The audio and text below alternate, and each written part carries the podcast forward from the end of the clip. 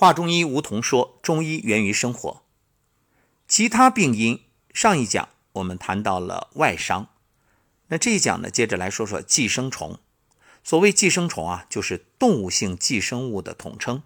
寄生虫寄居于体内，不仅消耗人的气血津液等营养物质，而且会损伤脏腑的生理功能，导致疾病的发生。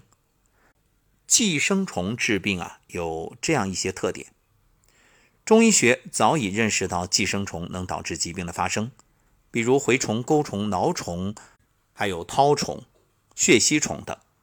患病的人啊，或者是因为进食被寄生虫的虫卵污染的食物，或者呢接触易水易土，就是疫情地区的水土而发病。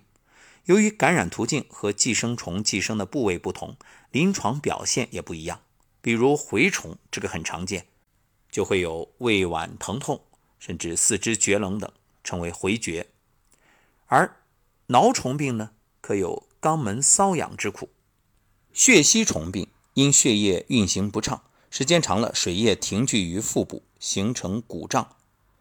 像蛔虫、钩虫、绦虫等肠道寄生虫啊，寄居体内会让宿主形成面黄肌瘦、嗜食异物。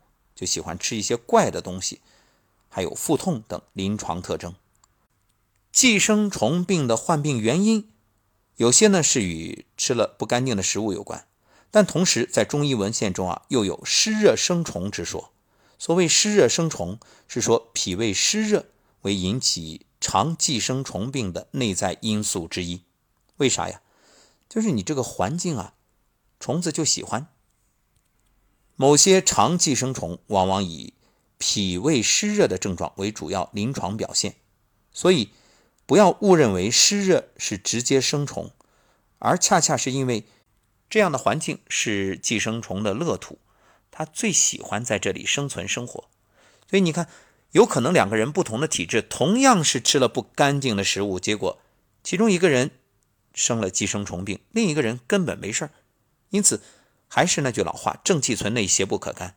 你一定要改善自己的体质，这才是避免生病最好的方法。一句话，良好的生活习惯是健康的保障。